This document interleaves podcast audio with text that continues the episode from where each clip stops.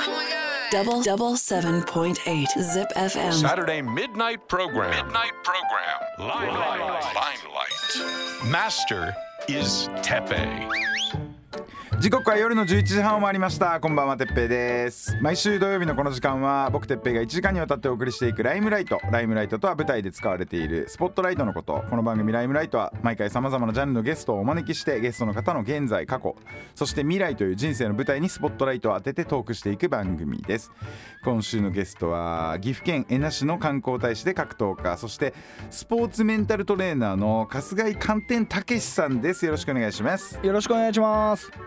ありがとうございます今日は。いやこちらこそ本当にありがとうございます。なんかこうやってちゃんと喋るのはあれか？初めて？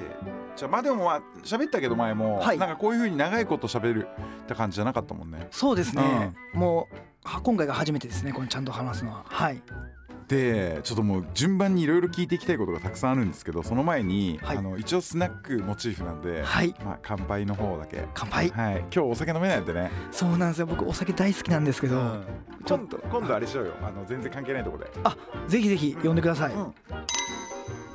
僕はちょっとレモンサワーいただきますけど。あー。うまい。Double double seven point eight Zip FM. Saturday midnight program. Midnight program. Limelight. Limelight. それでは、まあ、現在のことをいろいろ伺いたいんですけどあの、寒天たけしさんは、まあ、プロの格闘家として、はい。えっと、シュートディープパンクラスヒートライジンを主に主戦場として、はい。まあえっと、プロの戦績が36戦26勝9敗1分け。はい。で元ヒート2階級王者という経歴が格闘面ではい。あるじゃないですか。はいだけどなんかその昨今のなんか格闘シーンもさはい。なんか結構ぐちゃぐちゃいろんなしあるじゃないですか、まあまあ、いろんまななんかその団体だったりとかいろんなやり方だったりとあ、か。あそうですね、うん。増えてきましたね。そうだよね。はい。で僕そこまでそんなに格闘の世界詳しくないんですけど、はい。まああの YouTube とかあのインスタのリールとかで結構そのノックアウトシーンだけうんうんうん短いの流れたりとか、はいはい。あこんなんあるんだとか、うんでなんかああいう総合 UFC っていうんですか、はいはいはい。あのあいつのドキュメンタリーね。あーえマクレガー？マクレガあそうそうそうそう。ーコナー・マクレガーね。コナー・マクレガーのはい。ドキュメンタリー今ねネットフリックスで2本あって、はいはい見ましたよ。それも見させてもらって、はい。すごい戦いだよね。すごい戦いですよ。うん。なんかさあのー肘ってさはい。そこもありなしのあれあるよね。あ今はですね、うん。あの世界のルールは肘ありですね。ありなんだ。はい。あんなんマジでさ一番強いじゃん肘、いやそれがねテクニックないと当てれないんですよね。あやっぱあんだけの近い距離に入らないといけない。そうなんですよ。肘使える人はテクニックすごいですよ。へえだけど、はい。もうめっちゃ硬いしさ。硬いです。めちゃくちゃもうなんか陥没したりとか切れたりとか結構一そうですね。あ発でくるよね。なんか脳が揺れるというよりも、ん。あの表面的なダメージが多いですね肘は。カットとか。あー。あとはさ見てるとさあの前に出てる足をさローで蹴るやつあんじゃん。カーフキックですね。もう今とあのめちゃめちゃあれですね。人気人気というか流行ってますね、うん。はい。あれとかももうさやばいよね、あれ一発ガチンく決まるとうん。立てなくなりますよいやいマジで。や本当にそうだよね、はいいやだからなんかそういう新しいなんかこう技術というか、はいはい。ね、昔はそういうのは知らなかったけど、はい。なんかその見ててあこんなんが今流行ってんだとかなんかすごい進化しているというかいろいろ変わっていってるいやめちゃくちゃ変わってます。僕らが始めた時が15年前とかなんですけど、うん。その時の技術と今の技術はやっぱり競技的にはやっぱりあの浅い競技なんで、うん。30年40年の競技なんで、うん。もうやっぱ進化してますよ今うのん。格闘技総合格闘技は。はいでもさその脳揺れるみたいなやつもさ、はい。まあ、なかなかあんまりこの普通の生活してると脳揺らされることってあんまないと思うんですよ。全。くないですよね。だけどなんかまああのち中学生ぐらいでなんか「ウェー!」みたいな喧嘩みたいな感じになった時とかに、はい。あのパンチされてはい。それで自分の脳が揺れた経験があるんですけどあるんですか？あうんあります。ほんでその時に思ったんが、はい。あれ超スローモーションで、これでバチンって当たった瞬間に脳がそのスクランブルといいうか、はいまずいぞみたいな体にこう伝令を走らせるんですよ。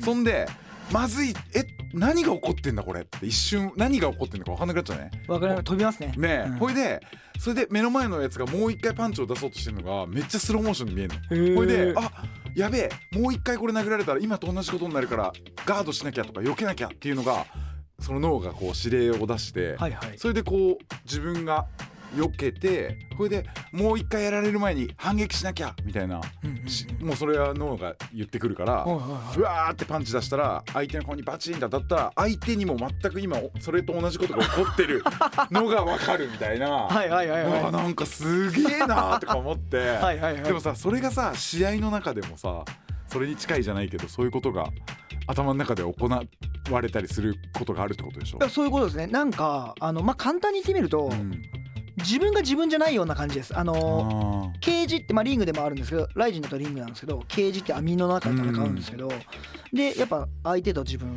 でレフリー。であの周りが暗くなってそこにスポットライトが当たって戦うじゃないですか、うん。なんかね僕乗ったことないけどガンダムに乗って戦ってるようなイメージです。なんか自分が自分じゃない感じが。あそんな感じですね。ーあーだから操縦席である脳に乗って戦ってるみたいな感じそんな感じ。だからあの言ってみれば今哲平さんが言われたような感じになることはありますね。はい。えじゃあもう完全に何が起こってるか分かんなくて気がついたらもう試合終わってたみたいなこともある？僕はあの失神 KO がないんですよ。あーそっかそっか。ないんですけどフラッシュダウンとかはしたことあるんでやっぱその時は一瞬飛びますね。でやばいってやっぱなりますね。尻餅ついたりとか。はそういうう経験はありますけど完全に失神してビクビクって何分間けあの記憶がないとかいうはいろあの幸いなかったのでうん。はい。そういう経験はしなかったんですけど。これでさ、まあ、試合に出るのもありながらセコンドもこの間はいあったじゃないですか。そうですねはい。あの5月に行われた「ライジン42の」はい。えっと朝倉海は VS い。元谷祐希のはい、試合でうん。この元谷祐希選手のセコンドも。そうです。それ俺映像見たよ。あ本当ですか、うんなんかあのフリーズしてるやつ。あれめちゃめちゃ流れてるんですよ。なんかああみたいになってる時あったよね。僕はね元谷と本当にここ1年半一緒に練習してきて、うん。元谷がねやらあんな風にやられるとは本当に本当に信じもう目の前に起きてることが信じられなくてああれ後から見たんですけど本当にフリーズしてますね。ーいやだけどさその結局まあその経験というかまあだからそういう経験も何度もしてうん。そのセコンドとしても成長していくわけじゃないですかまあそうですね。だからうん。格闘技の僕のキャリアがあってやっぱりあの選手の気持ちがめちゃくちゃわかるので、だうん。から結構自分の中では寄り添ってる方の方なのかなとは思ってるんですけど、うん。はい。うんだけどやっぱあれだねセコンドももっともっともっと経験してその時その時の対応で、なんかほらこの間もなんか誰かがさ試合でさななんかローキックとか言ったらローキックしてそのまま倒されちゃったみたいなのがあったじゃん。だからさやっぱさあの他国の人と戦ってるやさ、うんうんうん。相手の何言ってるか分かんないから全然あれだけどさ、はいはいはいまあ同じ言語だと言葉で「あって言われてんなとかも試合中聞こえたりする場合もあるわけじゃん。もちろんありますね、うん。はい。だからそういうのもなんかあれなんかなとは思ったんだけどね。え今言われたように、うん。やっぱあの今映像に残るじゃないですか試合が、うん。だから今度今の試合であれあれこれやれってあの言うと結構残ってあこの選手はこれやるんだなあれやるんだなってデータとして残ってしまうんで、ね。だから元谷選手とのし試合は自分たちでしかわからないようなあの具体的には言わないでっていう感じで話し合ってうん。だからなんだろう結構アバウトな感じ。だけど僕らはもう常に一緒に練習してきたからうん。分かり合えるっていう、で僕らしか分からないあの指示もしてるんですよ。へそれが今度あの研究材料として使われてしまうんで、ーあーそっかそはい。っか、、そういうのも考えてやってます。はい。だからさやっぱあれだよね。あのー昔のなんかさその戦争映画でさ、えー、とニコラス・ケイジが出てる「ウィンドトーカーズ」っていう、まあはいはい。ベトナム戦争の映画なんだけど、はいはい。ベトナム戦争とかでやっぱその暗号とかそういうのを盗まれたくないから、はいはい。ネイティブアメリカンのなんとか族でしか使われない言葉を喋れる人たちを戦場に連れてって、はいはい。それであの無線したりとかみたいなもう超高度な暗号戦みたいな。もうそういうのもあのやっぱ格闘技のセコンドは意識してますよ。だよね、はい。だからほら野球とかもさいろんなとこ触ってさいろんなサイン。出したりするもんね。ううんだからその言葉もね「あのロー行け」って言ったら実は「はい」だっていう指示とかさ、うん。なんかうんわかんないけどいろんなあのトリッキーにそういうのもあるかもしれないですね。あーあるかもしれないよね、うん。えーだけどこうどうなんですか？セコンドとしてこうつくとまあ実際戦ってるのは自分じゃないわけじゃないですか。あそうですねはい。だからそこら辺のなんかジレンマっていうかそういうのもあったりする？いやーそういうのはないですけど僕は今やっぱりあの現役の時は自分のことばっかしか考えて考えてないっていうかあの、まあ、自分のことで精一杯だったんですけど、うん。やっぱそのいいつも練習してる仲間でこうやってセコンドつかしてもらってやっぱそいつが勝った時とかはすごくもう本当に自分勝ったように嬉しく思えるようになったんですよ。うん。で負けた時は本当に自分が負けたぐらいの悔しさ今までその現役の時もセコンドしてたんですよ。うん。でもその気持ちにはなれなかったんですよ。うん。それはやっぱり引退してからだからそんな本気で相手のことをあの練習仲間のことを応援できるうん悲しめるっていうのはやっぱ俺引退したんだなってやっぱ思いますあねー。うん。そうですね。それはでもやっぱちょっと悲しい感じもある。いや悲しい感じじゃないです。もう僕やりきったんで自分の中では、はい、うんそうですね。だからそういうふうに思う思うようになったっすね。ジレンマというよりも、うん、そっか。それでさ今のこの会話のさ温度感からさ一気にさ温度感変わるんだけどさ、はい。寒天はさ どういう寒天あれなの？なんかどっから寒天？ああもこれね重要なとこだよね。うそうですね。うん。みんなやっぱり分からんすもんね、うんあのもう寒天は僕の地元その江那市うん。僕も観光大使やらせてもらってるんですけど、うん。江那市の山岡町っていうほんちっちゃい地域僕が生まれた地域なんですけど、うん。そこの特産物なんですよ。ほでまあ小学校の時から冬になると田んぼに寒天を干すんですけどもうそれはもうすごく地元では有名なうんうんですよ、ん。だから僕小学校の時から保育園小学校中学校まあ山岡育ってるんですけど高校もこれ全国区だと思ってたんですよ。当たり前にもう全国の田んぼにはもう冬は寒天がいやっていうよりも山岡の寒天って言ったらもう全国のみんなが知ってんだと思ってたんですよ。俺だから地元どこって言ったら山岡だよっつって寒天の山岡だよっていうふうに高校の時もやっぱりあの地元がちょっと離れた高校行ってたんですけど言っててもちょっと離れるだけでえ？ど寒天山岡ってなるんですよ。ああなんかちょっと寂しいなって気持ちがあってあで格闘技始めてからそのいつかプロになったらリングネームを寒天たけしにしたいな寒天入れたいなって思っててあプロデビューは寒天たけしに出てるんですよ。あーなるほどね、はい。あそうか。だけどさ一個気になることあるんだけどさ、はい。その寒天ってさあれあの海のもんじゃなかったっけ？海の原料。そうだよね。海藻ですそうだよね、はい。それで岐阜の恵那の、はい。で海あんまりないじゃん周り。全くないですね。そこはどういうさ流れで寒天がそんなに根付くというかあれになったわけ？あのなんかその冬のそのえっ、となんだろうやその山岡町がすごい寒い地域なんですよ、んだからその冬仕事ないじゃないですか農業とか。雪もあるしね。そうですね、ん。だから冬にできるなんか産業ないかっていう時にあー100年ぐらい前およそあのーその寒い、あのー地域を利用してうん。寒天を干すっていうのがうん。産業として根付いてほだから歴史としては100年ぐらいです。うーん。でそこからその寒くてその乾燥してる、うん。でそれで寒天が作りやすい。うん。で場所が適してるってことで100年ぐらい前からその寒天冬の冬は寒天の、うん。あのー産業が盛り上がっていったって感じですうん。ねはい。でも寒天さあのめちゃくちゃ栄養素的にもいいんでしょ？栄養的にはカロリー的にはゼロなんですけどその食物繊維もしっかりその海藻ですから、うん、取れるし。取れるししかも食物繊維もその水溶性って言って、うん。すごく体につるんとしたあのなんて言うんだろう。あの体にすごくいい溶け込むというか。溶け込むというか、ん。はい。あのーものすごい 体にいいものなんですよ、うん。はい。水溶性とやっぱり食物性で食物繊維が違うんで、あーあそっかそっか。出る。もうつるんと出ますね。ああのーお腹の中でも膨らむんでん。満腹感も得られますし、あだからダイエットフードみたいなのそうですそうもですそうですそうです。え、はい。現役の時とかもやっぱ食べたりしてた？あしましたよ。もうあの地元でやっぱりおばあちゃんとかがあの寒天料理をよく作ってくれたんでうん。地元に帰ると寒天食べてましたしへあのまあ寒天ラーメンっていう僕のパッケージのやつがあるんですけどそれもやっぱり減量の時使ってましたしはいえ何が一番うまい寒天の食べ方としては？寒天の食べ方は地元のおばあちゃんが作ってくれるやつだった。はあのフルーツポンチみたいな感じのやつもありますしおあのあとあの牛乳寒天とかコーヒー寒天とかあそういう感じの食べ方うん。もおすすめですしうん。まあ寒天ラーメンですね。うん。あのもうおすすめですね。はい。でもあの麺の部分が寒天だからそれこそ本当にカロリー的にはもう麺自体が0キロカロリーなんあでスープもうスープのカロリーなんですよほあれが。なんでまあ醤油醤油僕あのバックチョークっていう技が得意だったんですけど、うん。僕の寒天ラーメンはそのバックチョーク醤油味っていうか出してるんですけど、37キロカロリーかな？しかないし豚骨味もあるんですけどそれも57キロカロリーぐらいしかないんで、うんだからすごくトッピングしても夜食に食べてもうん。すごくカロリーは低いですね。おすすめですよ。はいこれ食べてみていいですか？あ全然食べてください。これは寒天のお菓子なの？寒天のお菓子ってちょっとおつまみになるかどうかわかんないんですけど、うん。なんかおつまみになるのあるかなと思って探してみたらこのいての花っていうこれあの寒天をその砂糖でコーティングして、うん。まあ食感がその氷を食べてるようなシャリシャリ。だから「いて」ってあの凍ってるいての花ってなんだね。はい。えーちょっといただいてみましお酒に合うかどうかわからないょうです、うんうんうん。はい。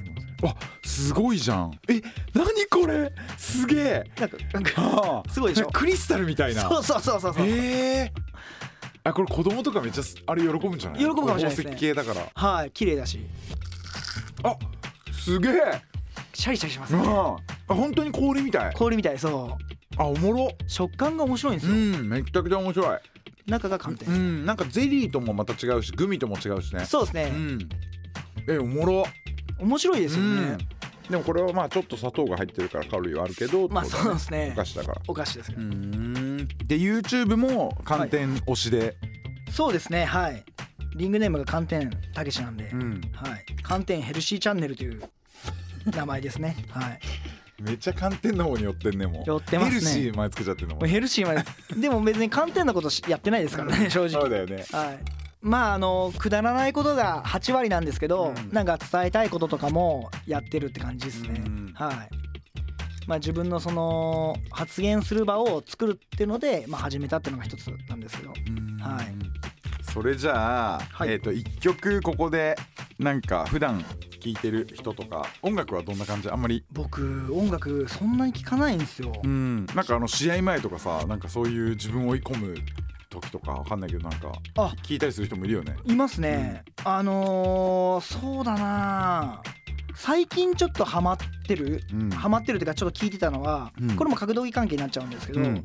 あの平本蓮っていう選手がいるんですよ、はいはいはい。ライジン出てるその人の入場曲でチェホンさんが歌ってるほうほう。あのチャンピオンロードっていうのがあるんですよ、それは結構かっこいいなと思って聞いてるって感じですね。はい。それいく？それ言っちゃいますか、うん。全然いい全然いいよ。はい、言っちゃいましょうか、はい。格闘技もちょっと広げたいんでね、うん。はい、平本蓮という選手が今あのライジンを盛り上げてるんでね。はい。Double double seven point eight Zip FM. Saturday midnight program. Midnight program. Limelight. Limelight.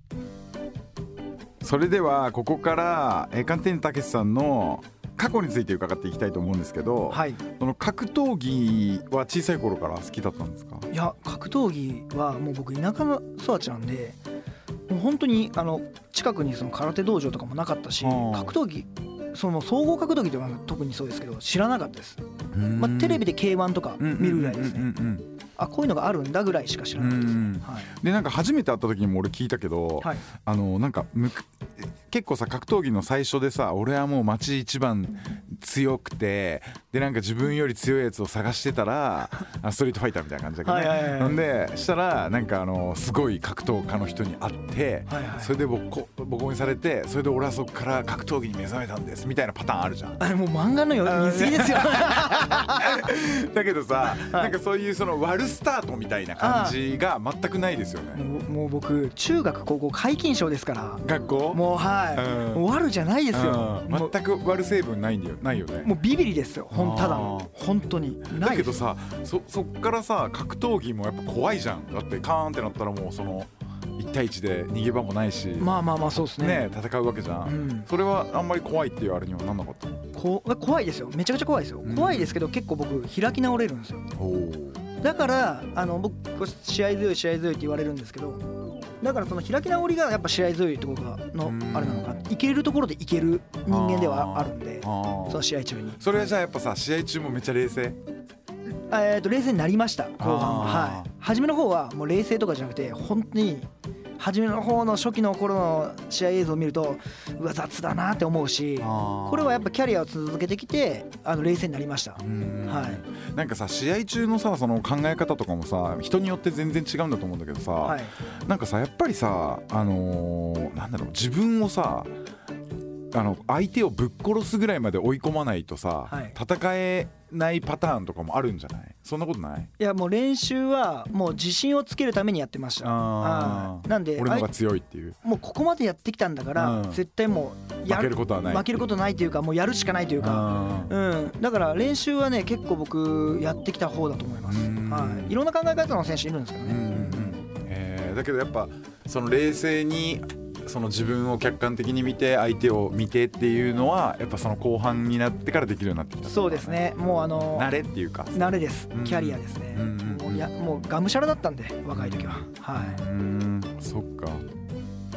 えそれで初めてさそういう、まあ、デビューというかそのリングに立って試合したっていうのはいつぐらいだったの？いアマチュアの時はそうですね。アマチュアの時は19歳ぐらいの時ですね、ん。にあの一番初めそのリングで戦ったでアマチュアの試合出たのは僕、うん。総合格闘技じゃなくてキックボクシングだったんですよ、でその時の試合は今でも覚えてますよ。へ2分の2ラウンドってめちゃめちゃ短いんですけえど普通キックボクシングって3分3ラウンドとかなんですけど、はいはい。キックボクシングのアマチュアなんで2分の2ラウンドでそのたった2分の2ラウンドでもうゲロ吐くぐらいもう疲れたんですよ。あでそこであスタミナがないからダメだと思って走り込みしたとあそれでだいぶつきましたスタミナ。だいぶ変わりました。うん。それまで走らずにやってたんで、うんうんあ走らなあかんと思ったっすね結構そういうのって試合中にもうそう思ったりするの？いや終わった後ですね。ああやっぱそっか。終わった後にやっぱりあの何がダメだったのかなと思った時に、うん。いやスタミナがなかったっていうのがやっぱ一つあったんで、うんうんやっぱスタミナ大事だなっていうのはそこで一番初めの試合でキックボクシングの試合で気づかされたというか覚えてますだから。あその試合のことは？そうです。もうぐっちゃぐちゃでしたよ。ぐっちゃぐちゃ？ぐっちゃぐちゃでした。だけどなんかそういうのも確かになんかそのんんなんだろうな特別な体験ではあるわけじゃん。そういうことって。そうですだからうん。ね、まあ、僕はまあ試合はしたことないけどただなんかあのね怖い先輩にボボコボコにされたりとか、うん。そういう時ってめちゃくちゃ覚えてる。なんかその何自分の痛みと暴力がそこの場所にあるうん。シーンっていうのをうんなんかすごい、まあ、もちろん試合と一緒にしちゃいけないんだけど、だけどなんかすごいどどっちの手でパンチされたとか、あー、うん。そこまで覚えてる。うん全部覚えてる、へうん。でなんかめちゃくちゃ冷静だから、ーはい。なんか右から順番に一人ずつ殴られてって。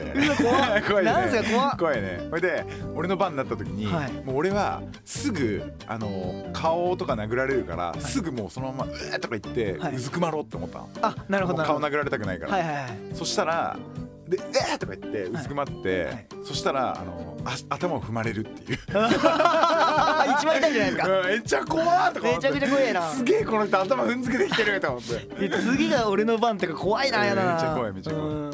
えだけどなんかそういうのってほらなんかすごい脳裏にこうすごく焼き付く特別な時間というか、ね特別なシーンだだったりもするしね、確かに。痛みを伴うから、うん。結構記憶にはあのー残りますね。うそうだよね、ん。Double double seven point eight Zip FM. Saturday midnight program. Midnight program. Limelight. Limelight. あとさあれだよね。あの寒天たけしさんと僕のなんか変な関係性の一つは、はい。寒天たけしさんの、はい。えっと奥様が、はいはい。えーっと僕これ話しても平気？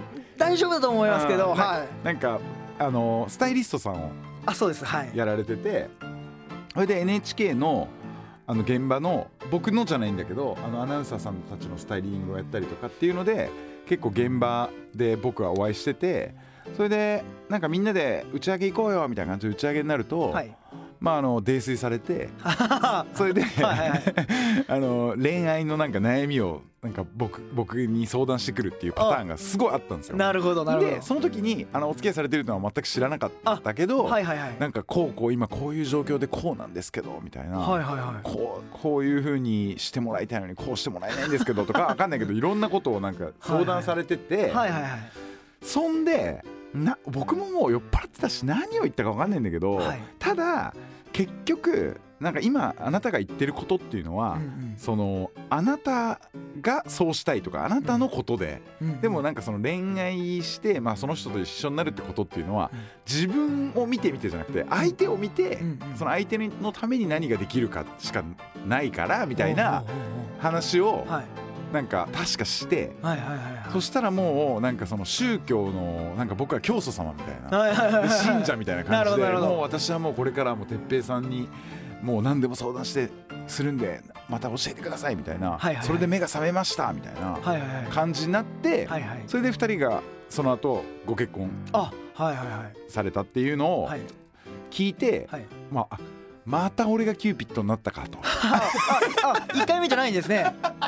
キューピッドなんそですね。れはそれは嘘ないけど、はいはでもなんかだからそれで後であそういうことへおお仕事としてやられてる方っていうのとかいろいろ後で聞いてあでラーメンもいただいて。あはいうそうそうそうそれでなんかあだからななんかまあ僕もなんかそれであんまりまあその人の相談受けるのあんま好きじゃないしはあ。だからあんまりなんかそこでこうした方がいいよこうした方がいいよって熱く言った覚えはないけどうん。うんでもなんかその刺さった部分が多分あってうん。それで2人が一緒になったっていうのはめちゃくちゃ良かったっていうか俺はあのすごいいいこといいことしてたんじゃないけど、はいはいかったなみたいいやでもその話ね僕聞いたことあるんですよな、奥さんから。はあ、はいやもうすごいあの刺さってました。あ本当、はい。だからもう教祖様になってましたよ。だよね。はそうそう。いいや本当にありがとうございます。いうん。本当に。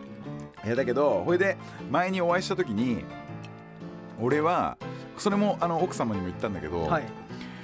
あの寒天たけしさんのはい。顔が好きっていう、うんなんかさめちゃくちゃ、はい。あのなんていうのあの超かっこいい美少年みたいな感じじゃないけど、はいはいはいはっきり言って。だけどはいなんかめちゃくちゃ味がある顔してるよね。だからさ、はい。なんか映画とか俺好きで、はい。結構映画見るんだけど、はい。その出てくる俳優さんって、はい。顔がかっこいいとか演技がうまいんじゃなくて、はいこの人をもっと見たいって思わせる顔を持ってる人がい。はい俳優だと思う。おーなるほど。うん。っていう意味では、はい。俺は寒天たけしさんはもう俳優とかもやれんじゃねえかぐらい めちゃくちゃ味のある、はい。あのいい顔してる人だなって。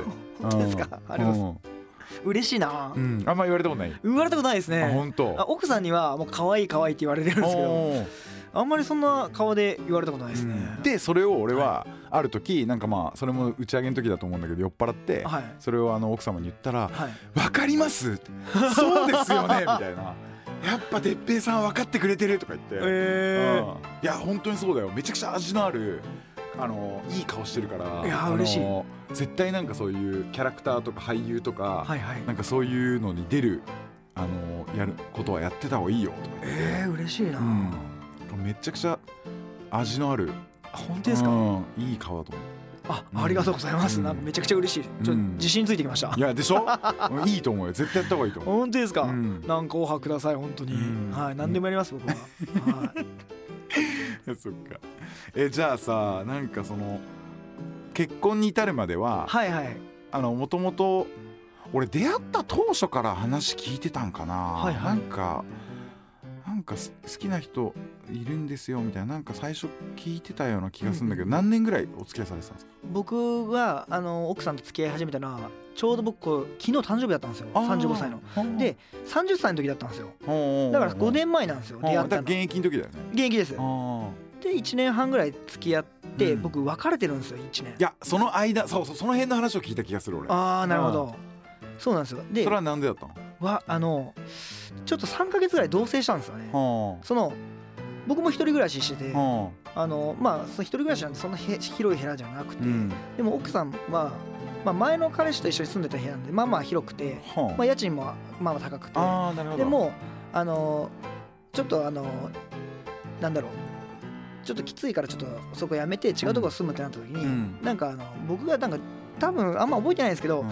冗談でもう一緒に住めばいいじゃんって言ったらしいんですよ、あー。まあ、覚えてないんですけどね、うん。そしたら本気にしてうん。パパってもう向こう解約しちゃってうん。こっち来たんでうん。えっって僕思ってうん。まさか本当に来ると思ってなかったんでうん。だから狭い部屋で3ヶ月ぐらい一緒に過ごしてたんですけどもう息詰まるよね。息詰まるしやっぱ生活習慣がやっぱ違うのまあでそうだよね。はいなんでもう僕がちょっと耐えれんくなっちゃってもうちょっと本当出てってってでお願いして あのー出てっていただいたという。はいあのちゃんとあのでもあの引っ越すお金ないって言ったんで、うん。まあちょっとあの貸しますってうん。貸してうん。あの出てっていただいたという感じです、あーでもさそれってさあのよくある一般的な別れる流れじゃない？僕はただあのまああの出てってもらってそこでも付き合いが続くんかなと思ったんですよ、もう出てくんなら別れるって向こう言ったんですよ。おだからあそういうことかと思ってうん。別れたって感じですね。ああそうかそうかって感じでしたね僕の中うんで僕の中では別れようという感じなくて、うん。とりあえず窮屈だからもううんちょちょっとちょあのー出てくれっていう話だったんですけど向こうは出てくイコール別れるになったらしいですあー。はい。これで何？もうそのあ間はどのぐらい別れてたの？1年ぐらいですあねーじ結構えでも俺なんかその辺の話も聞いてた気がするな。なんかちょうど1年ぐらいですね。それでもう一回じゃあそこで戻ったのは何何があったの？戻ったのはそのもともとその僕らを会わせてくれた共通の友達がいて、うん。でその友達があのー今飯食ってるから来いよって言って行ったらいたんですよ。聞いてなくて僕。サプライズみたいな。ササプライズというかまあむ向こうがまあこれ言うと怒るけど、うん。なんか会いたい会いたいって言ったらしくてそそう。うんって言うと怒るんだねそうそう向こう怒るんですけど。ね。そうそううん。まあまあ言ってたんですけど、うん。うん。まあそれでひょんなことからまた戻ったって感じですね。うん。はい。あそうか。これでもう今ご結婚されて？もう3年目ですね。はい。もうそんな経ちますか？あー経ちますね。なんとかやってますね。あーそっかそっか、はい。いやなんかだからなんか知ってる二人がこう結婚しまで行ってなんかねはい。仲良くやってるっていうのはなんか僕からしてもなんかまあキューピッドとしてもあーありがとうございます。はもう本当にい嬉しいなと思って。でも仲いいっすよやっぱり。うん。仲はいいですね。喧嘩もめちゃめちゃしますしするっていうか一方的に怒られるんですけど僕がでも仲いいっすね。どういうことで怒られるの？いやーやっぱねまあ食器を洗ってなかったりとかあまあそんな感じなんですけどでもやっぱりあの結構ケツ叩いてくれる人なんで、だから僕的としても気が引き締まるし、まあありがたいところはありますね、うん。あの怠けさせない人間なんでかあの彼女が、奥さんが。なんですごくやっぱり言ってもらえるうちがやっぱ花だし、うん。僕的にはありがたいなっていう存在ですね。はい、うん。そっか。キスとかしてる？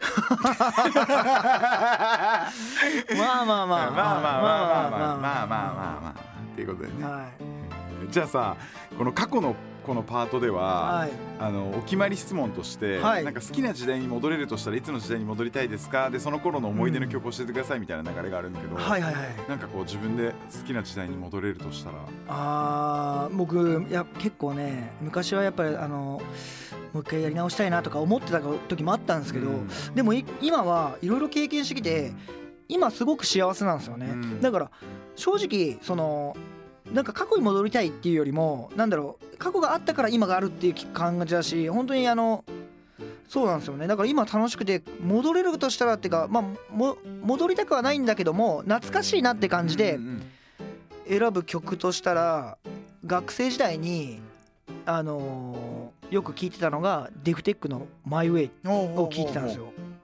あの僕の仲のいい友達がよくそれ聴いててうんで僕あんまりその曲あんまり音楽聴く人間じゃないんですけどでもその子がよく聴いてたんですごく思い出に残るうん懐かしい曲だなってあれが本当に僕らの高校時代のあによく聴いてた曲なんで懐かしいなと思いますね。はいじゃあそれ紹介しましょうね Double double seven point eight Zip FM. Saturday midnight program. Midnight program. Limelight. Limelight. で最後はここから先未来のことについてお話していきたいんですけれどもはい。今後何かこう挑戦してみたいこととかこういう方向でやってみたいみたいなのはあるんですか？今後はですね、あのーもちろんその今中部の若手、まあ、名古屋の若手の一応まあその自分で言うのもあれですけどその中心な感じであの僕が今盛り上げてるっていうのが盛り上げてるというかその練習もみんな集めてやってるっていうのがあるんですけどもちろんその中部名古屋のあの格闘技界を総合格闘技界を盛り上げていきたいっていうのも力入れたいですし、うん。あのー今ちょっと僕の友達の寒天マン君っていうのがいるんですよ。あのマスクかぶって。はい。寒天マン君とかがいて寒天マン君がその格闘技のその K1 もともと K1 にいたあのコージ選手っていうあの、はい。今ライジンに出てる、まあ、有名な選手がいるんですけど、はい。その人が新しく立ち上げた成り上がりっていう団体があるんですよ。それに結構出てましてほであの普通マスクかぶっては試合ダメなんですよ公式戦は。でもその成り上がりっていうのはあの非公式の戦いなんであだからマスクかぶっても戦えるという。ーでそれで僕今友達の寒天マン君が戦ってるんで今後あのーまあ僕はもう引退したんで寒天のことを盛り上げるために今まではそのライジンとかいろいろな団体出させてもらってうん。あのー広める活動はできたんですけど、うんちょっともう引退したんで、うん。今後は寒天マン君に頑張って寒天を山岡の寒天を全国に広めてもらう活動をしてもらおうかなっていうのでやってますねっていう感じです。はい。えそれさこれやってほしいんだけどさはい。寒天マンくんのセコンドをはい。あのモニターでやるっていう。寒天マン君のセコンド そうですねモモニターーで。モニターでしかリングサイドでうんうんうん。モニター置いてはいはいはい寒天マンくん来てるよ。ってはいはい。はい。いいですね。それ。あここ行けるよ。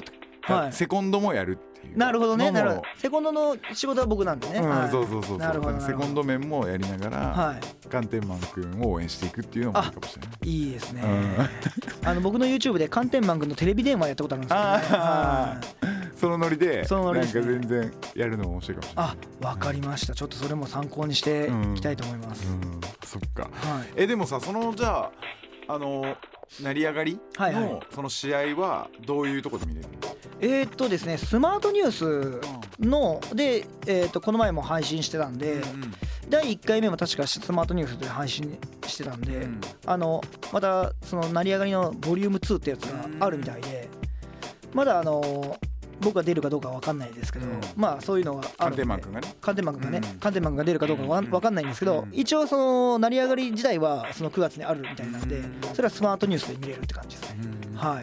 じゃあなんかこう今後プライベートでも何かこう挑戦したい新しいことをしたいっていうのは？やっぱり僕の今後輩ジムは所属は違うけど一緒に今まで練習してきた後輩とかにやっぱりあのまあ僕が行けなかった僕 UFC って目指してたんですけど、うん。僕が行けなかったんで、まあ、そういう世界のと、えー舞台で戦えるような選手が生まれるように僕はちょっとサポートしていきたいと思いますし、うん。ジムの環境も整えていきたいなって思ってますね。はい。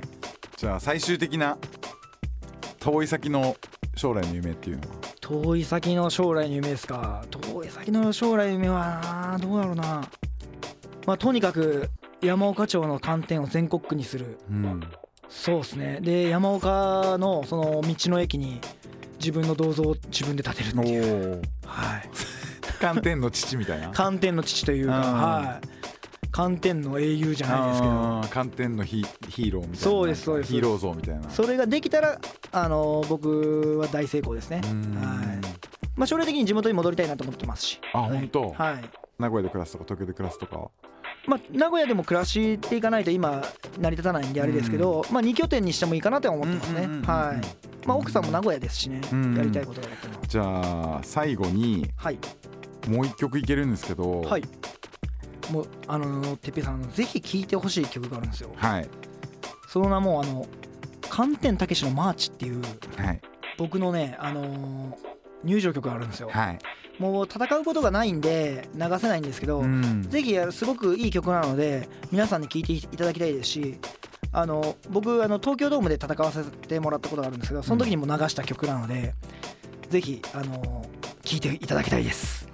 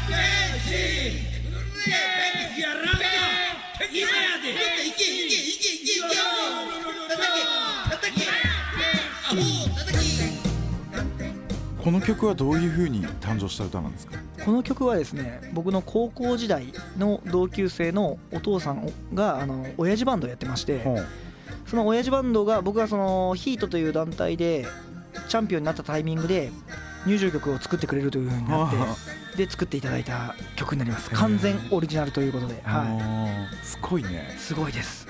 なんかこの間っていうかあれがいいよねすごい。あありがとう聞いていただきました。か、うんなんかこの間のなんかこうみんながこう待つ感じがいい。次の歌詞とかを。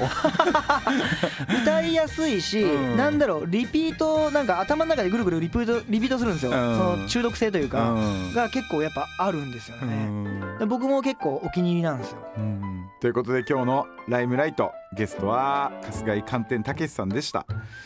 お人柄ももうその顔も一本筋が通ったこのピュア感が、ありがとうございます。うん、あのあっていい男だなっていう男だなと思ってて、まあ、今後はまあそういう映像面とかで、はい。まあなんか一緒にできたりしても面白いだろうしあはい。なんかあのーお酒もね今日は飲めなかったんで、はい。今度またゆっくりいろいろ飲んで、はい。はい、またぜひ遊びに来てください。今日は本当にありがとうございましたライムライトはポッドキャストで過去の放送を配信しています。エピソードの配信は毎週土曜。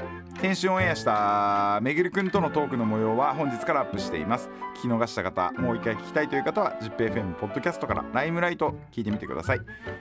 来週はどんなお客様が遊びに来てくれるんでしょうか？ライムライト今夜はそろそろ閉店ですまた来週 Oh, It's a great idea. It's all about the music. Music. I guess the greatest thing in the whole world. I like how I never hear the same thing on the radio. It's always different. It's always different. it's different. Oh, It's a great idea. It's all about the music. I like, like, like, like. Music. I would play Music. and I would play. Music. Zip FM. Limelight. Limelight.